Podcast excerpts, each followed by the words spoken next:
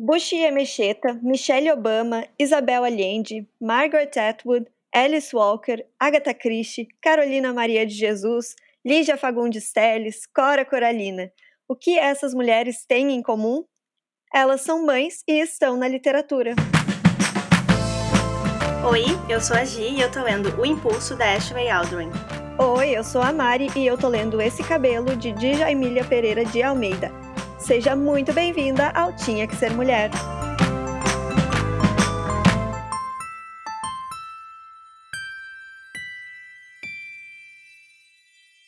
O episódio de hoje é a nossa singela homenagem às mulheres mães. Elas, que são tão importantes nas nossas vidas, merecem esse dia comemorativo.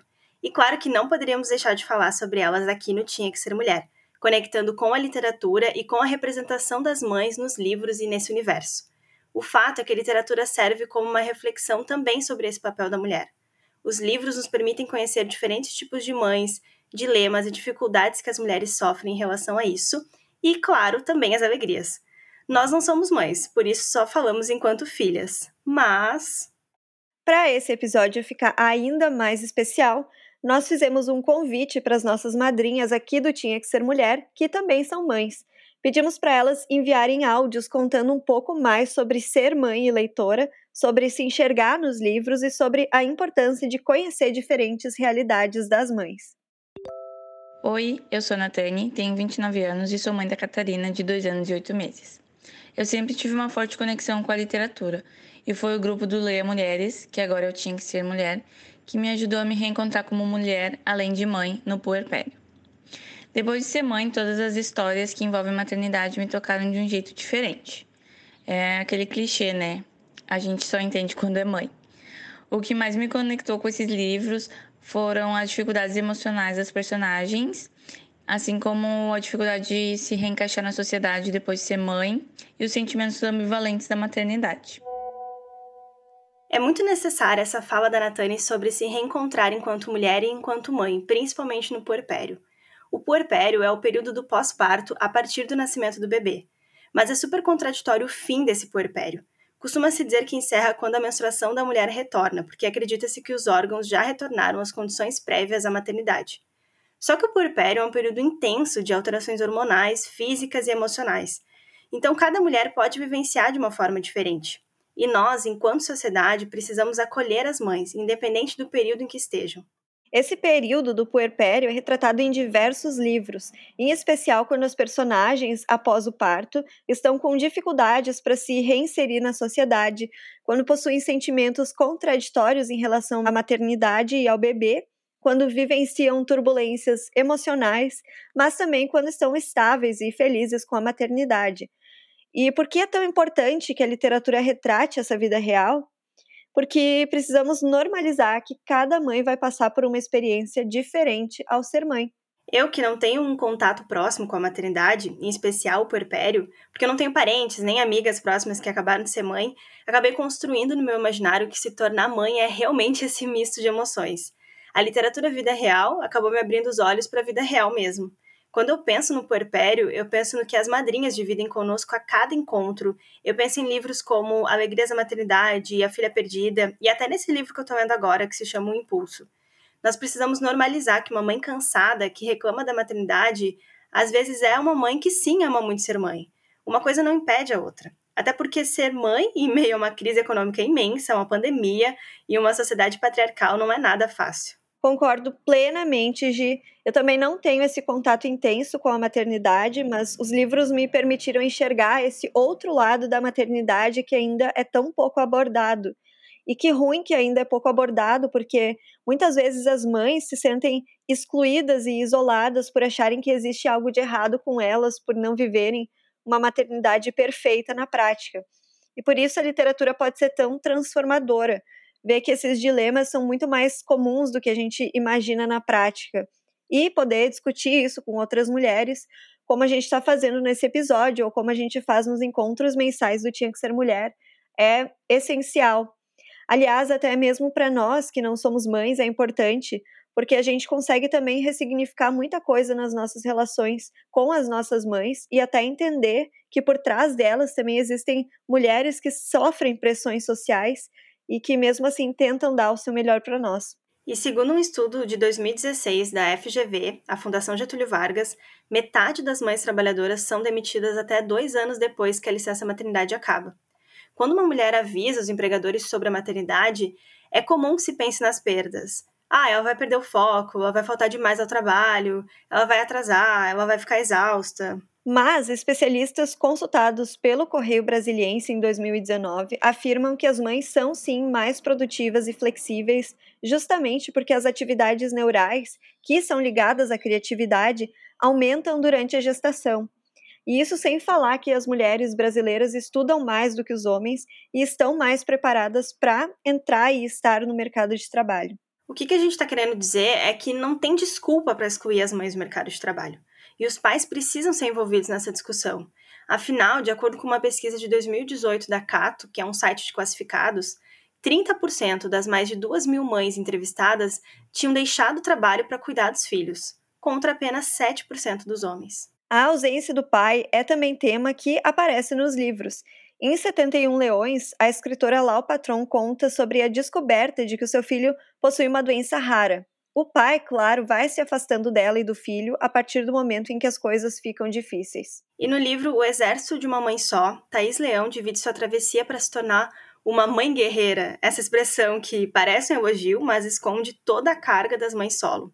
Aliás, é importante destacar aqui que o termo correto para se referir às mães que são as responsáveis pelo cuidado dos filhos e que não contam com o apoio do pai é mãe solo. A expressão mãe solteira não deve ser utilizada porque não faz o menor sentido se referir ao estado civil da mãe. Assim como não se diz mãe casada, nem mãe viúva, não se deve dizer mãe solteira, né? Ou seja, você pode substituir mãe solteira por mãe solo. Oi, gurias, aqui é a Michelle. Eu adorei ser chamada para participar desse podcast que eu amo escutar e apoiar. E amei ficar sabendo que vocês iriam fazer um episódio sobre mães na literatura. Então, Gi e Mari, muito obrigada pelo convite. Já faz uns bons anos que eu comecei a ler mais autoras mulheres, e assim que eu comecei a ler mais mulheres, comecei também a me deparar e me enxergar em mais personagens femininas, e, como consequência, mais personagens mães. Não personagens que serviam eram apresentadas somente como mães, mas personagens mulheres que também eram mães e tinham algum protagonismo na narrativa. Eu sou mãe há sete anos já e gosto muito de observar a maternidade na literatura tanto na ficção quanto na não ficção também. Eu gosto, por exemplo, de ler sobre feminismo e raramente se encontra uma obra que fala sobre a condição da mulher sem tocar no ser mãe também, né? Mas, como eu estava dizendo, eu gosto de encontrar a maternidade na literatura, seja essa uma das temáticas do livro, seja essa uma peça essencial para a caracterização de uma personagem, seja na narradora ou no foco narrativo, seja a maternidade sendo trabalhada sob o olhar da própria mãe ou da filha, ou da relação com a perda de uma mãe ou de um filho, o que é outra temática que a gente encontra bastante também. Né? O que é interessante sobre personagens mães é que essas mulheres podem ser completamente diferentes, vir de realidades completamente diversas, mas em algum ponto a experiência da, gra da gravidez, do parto, do pós-parto, do criar uma criança, das dores e alegrias do ser mãe, vai se encontrar com o de uma mulher que é mãe. Observar a maternidade na literatura, como disse a Michelle, é muito importante.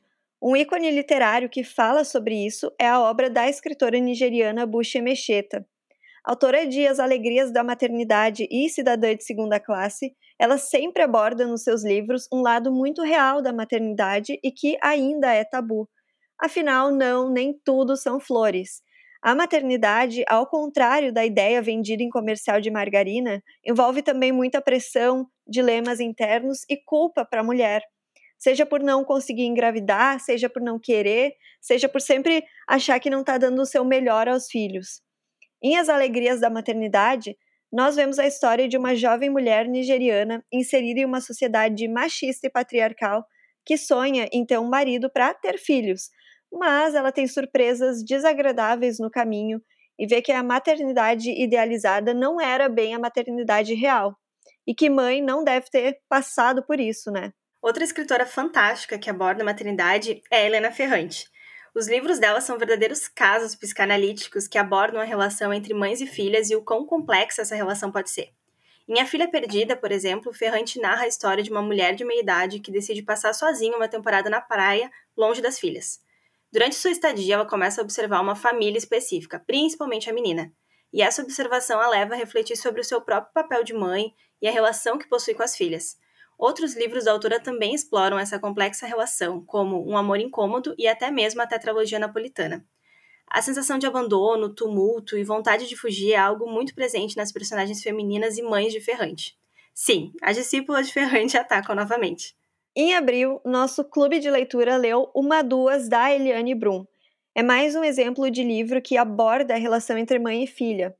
É um livro doloroso, complexo e que atenção pode gerar gatilhos mas fala justamente sobre a conexão que existe entre mães e filhas e mostra uma realidade que de fato existe, quando essa relação não causa bem para os dois lados. É um laço muito forte, mas que por vezes pode ser problemático. Também precisamos mencionar Fique Comigo, da Yobami Adebayo. A história se passa na Nigéria e narra a vida de Yejide, uma mulher que sonha desesperadamente em ser mãe por conta da pressão social que existe em torno da maternidade. Ela sente que precisa engravidar para salvar o seu casamento, porque naquela sociedade, a falta de um filho muitas vezes é sinônimo de incluir uma nova esposa na relação para gerar descendentes. Acompanhamos então todos os dilemas dessas personagens de uma forma muito crua e real. Enfim, poderíamos ficar horas falando sobre livros incríveis que abordam a maternidade e analisando as diferenças entre eles. Mas fica aí o exemplo de escritoras que vale a pena conhecer se você ainda não leu. Gia Tolentino, em Falso Espelho, e abri um parênteses aqui porque esse livro é maravilhoso e eu sempre vou recomendar, mas a Gia analisou a mulher dentro da literatura e chegou à conclusão de que boa parte das obras dividem a vida da mulher em três partes diferentes. A primeira é a infância, em que ela é livre, radical, sonhadora. Depois ela passa para a adolescência, onde ela se torna problemática. E por fim, ela chega na vida adulta, em que é pressionada a casar e ter filhos, e a partir daí vive infeliz. Ela diz que, abre aspas, a trajetória das mulheres literárias, de corajosa a vazia a amarga, é um produto de condições sociais materiais. O fato de a jornada da heroína ser considerada como padrão para as mulheres é uma prova de nossa incapacidade de ver, há muito tempo, que outros caminhos eram possíveis e que muitos outros existem. Muitos outros caminhos existem. E o movimento da literatura feminista, de ler mulheres, que toma força hoje, ajudou a popularizar obras que mostram essas diferentes realidades talvez a gente possa finalmente perceber a maternidade na literatura de múltiplas formas. Em Cidadã de Segunda Classe, para trazer aí mais um exemplo da bucha mexeta, conhecemos uma protagonista nigeriana que emigra para a Inglaterra em busca de uma vida melhor. Mas além de ser casada com um homem machista e abusivo, ela precisa sustentar os filhos com pouco dinheiro e sendo vítima de racismo em uma sociedade que havia como uma cidadã de segunda classe. Pois é, a verdade é que as mulheres negras que são mães têm ainda mais desafios na sociedade que a gente vive. A pesquisa Síntese dos Indicadores Sociais do IBGE de 2019 mostra que 63% das casas comandadas por mulheres negras com filhos de até 14 anos estão abaixo da linha da pobreza. No orçamento, apenas cerca de 420 reais mensais para manter a família, gastos com alimentação, saúde, educação, transporte, vestuário, cultura, lazer e tantas outras coisas. E essa é a dura realidade da maioria das mães negras no Brasil. Oi, gurias. Meu nome é Ingrid, sou engenheira eletricista e participo do grupo de leitura do Tinha que Ser Mulher. Até 2020, eu nunca tinha sido uma leitora assídua. O gênero que sempre me atraiu foi o suspense. Com a rainha Agatha Christie, foi por ela que eu comecei a ler ainda na adolescência. Depois que eu entrei para o grupo, eu me descobri num mundo cheio de maravilhas da leitura. Nessa época, minha filha já tinha um ano e meu olhar nas histórias com certeza foi diferente. Sempre que leio algum livro com histórias entre mãe e filha, me toca de uma maneira muito especial. Tem sobre as mães uma cobrança muito grande pela sociedade, mas principalmente por nós mesmos ser a única responsável pelos filhos, pela educação, alimentação, saúde e cuidados diários. E ao conhecermos todas as histórias que os livros nos apresentam, as diferentes mamães, as diferentes mães, famílias trazem um alento ao coração. Algo que no fundo a gente sempre soube, que não estamos sozinhos e não precisamos fazer tudo sozinhos. O meu tempo de autocuidado são aqueles minutos até porque uma mãe não consegue ficar tantos minutos assim parada, em que posso ficar sentada com um bom livro. Posso conhecer novos lugares e novos personagens. é poder ter um encontro no último sábado do mês. Fica aqui o convite. E discutir sobre o livro do mês e ainda ter novas percepções na mesma história. A discussão sobre a condição da mulher inevitavelmente chega na maternidade. A Michelle trouxe essa reflexão e a Ingrid agora complementou sobre a importância do autocuidado. Pois é, a partir da fala delas, a gente percebe que existe tanta pressão social sobre as mães que a partir do momento em que elas parem um filho, parece que precisam viver única e exclusivamente para ele. Ou seja, a mulher perde até um pouco da sua identidade e vira só uma mãe. E aí vem a falta de tempo para autocuidado, de poder ler um livro sem ser interrompida, de poder retomar um banho e lavar o cabelo todos os dias, de poder ter momentos sozinha. Percebemos que isso é algo que falta para as mães e para a saúde física e mental delas. Tudo isso, claro, por conta da pressão social. Porque, independente do quanto as mães se dedicam aos filhos, elas sempre se sentem culpadas por não estarem fazendo o suficiente. É claro que uma criança pequena, principalmente nos primeiros anos, demanda muita atenção. Mas, independente disso, o fato é que as mães estão cansadas principalmente porque a divisão de responsabilidades na criação de um filho é muito desigual entre mães e pais. Porque, sejamos honestas, os pais não exercem a responsabilidade que possuem, na maioria dos casos é assim. Infelizmente, Mari, na maioria dos casos é assim mesmo. Aliás, a gente está fazendo uma leitura conjunta de O Segundo Sexo, da Simone de Beauvoir. E durante seu resgate histórico e biológico para tentar compreender em que momento e por que as mulheres se tornaram inferiores aos homens, ela sempre chega na maternidade. A função biológica da mulher acaba subordinando ela à espécie. Simone diz que, abre aspas, a gestação é um trabalho cansativo que não traz à mulher nenhum benefício individual e exige, ao contrário, pesados sacrifícios. Fecha aspas.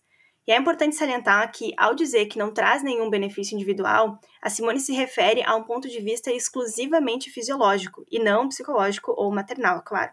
E, segundo Simone, é a maternidade que destina à mulher os trabalhos domésticos. Abre aspas. Os trabalhos domésticos aqui está votada porque só eles são conciliáveis com os encargos da maternidade, encerram-se na repetição e na imanência, reproduzem-se dia após dia sob uma forma idêntica que se perpetua quase sem modificação através dos séculos. Não produzem nada de novo, fecha aspas.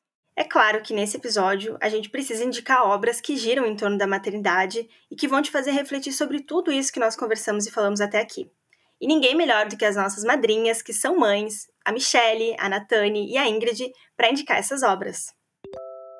Mas vou terminar dando dicas de obras de diferentes gêneros, de algumas das minhas escritoras favoritas que abordam mães na literatura. Da Chimamanda Adichie, Querida de Avelha, Como Educar para o Feminismo, um livrinho curtinho, texto é uma carta, com dicas de uma mãe para outra. Você é Minha Mãe, que é uma HQ biográfica, da incrível Alison Bechdel. Ah, vou colocar também a Carga Mental, vão ser seis dicas. A Carga Mental, de Emma, que é uma HQ feminista. As Alegrias da Maternidade, de Buti Mecheta outra nigeriana aqui que escreve bastante sobre a maternidade. Ao Farol, da Virginia Woolf. É, ela conta em Moments of Being que ela escreveu quando estava muito obcecada pela mãe, que ela perdeu cedo. E, para terminar, A Filha Perdida de Helena Ferrante, que eu sei que é muito querida pelas ouvintes aqui. É isso, obrigada. Alguns dos livros que mexeram muito comigo e que mostram alguns maternais diferentes e ao mesmo tempo tão parecidos com o meu são os livros da Buxia Mecheta, o livro Paulo da Isabel Allende, Morra Amor da Ariana Varvix, Uma Duas da Eliane Brum e o Você Nunca Mais Vai Ficar Sozinha da Tati Bernardi. Falando sobre esse tema, é impossível não lembrar o livro da Paul, da Isabel Allende, onde nos comove de uma maneira ainda mais profunda por se tratar de uma história real. Ainda temos o livro A Casa dos Espíritos, também da Isabel, que é uma delicadeza imensa, com diversas ligações com a realidade e a história da autora. E por fim, eu não posso deixar de comentar sobre o quanto a leitura tem sido importante nesse período de pandemia. A rede de apoio que o grupo tem sido para todas nós. Os últimos livros que li foram para entender que está tudo bem não estar bem. E como é importante termos essa consciência. Li o livro Você Nunca Mais Vai Ficar Sozinha, da Tati Bernardi. Ela que também é mãe de uma menina de uns três anos, assim como eu. Livro em que ela relata sobre a relação entre a descoberta da gravidez, a relação com a mãe dela. Nos dá uma visão sobre o turbilhão maravilhoso de emoções que é ser mãe, o papel mais importante das nossas vidas. Gurias, eu queria agradecer o convite por ter essa participação especial e um beijo para vocês. Dicas anotadas, gurias. E sim, Ingrid, queremos cada vez ser uma rede de apoio para todas as mulheres. Ah, e vale encerrarmos as dicas com o livro Maternidade, da Sheila Hatch, que traz à luz o debate sobre as mulheres que não querem ter filhos. É legal também a gente trazer esse lado porque o tabu em torno da maternidade afeta todas nós. As que são mães, as que não conseguem ser mães, as que não sabem se querem ser mães, as que não querem, as que não podem, as mães que adotaram, as mães que optaram por não ficar com a guarda dos filhos. Afinal, o que a gente quer é menos regra e menos pressão social para todas nós, beleza?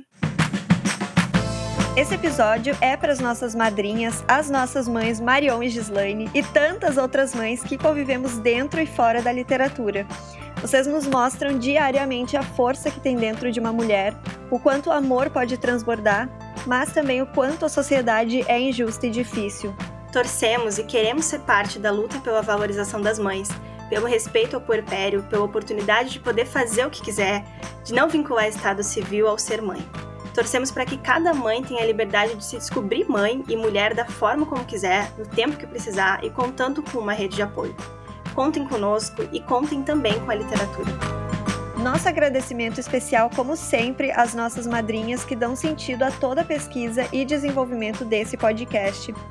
Ana Guimarães, Bárbara Rodrigues, Bianca de Souza Nunes, Carolina Marco, Carolina Sá Mendes, Caroline Rodrigues, Caroline Schaefer, Elisa Ponciano, Gislaine Rodrigues, Ingrid César Aires, Janine Gonzaga, Jéssica Scherer, Joyce Rossato, Josi Formenton. Também Letícia Garcia, Maria Eduarda Razeira, Michele Lindal Bernat, Natane Peroto Borges, Nice Passos, Paula Tobic, Raquel Galas, Rafaela de Liquiche, Samantha Machado dos Santos, Sinara Reck Alves, Surian Sayod, Susan Severo, Tami Moraes e Thaís Lino. Lembrando aqui que esse e os outros episódios foram produzidos pela Ubaia Podcast, teve roteiro da Laura e edição de som do Gabriel. Não esquece de nos seguir lá no Instagram, arroba underline tinha que ser mulher. Tchau! Tchau!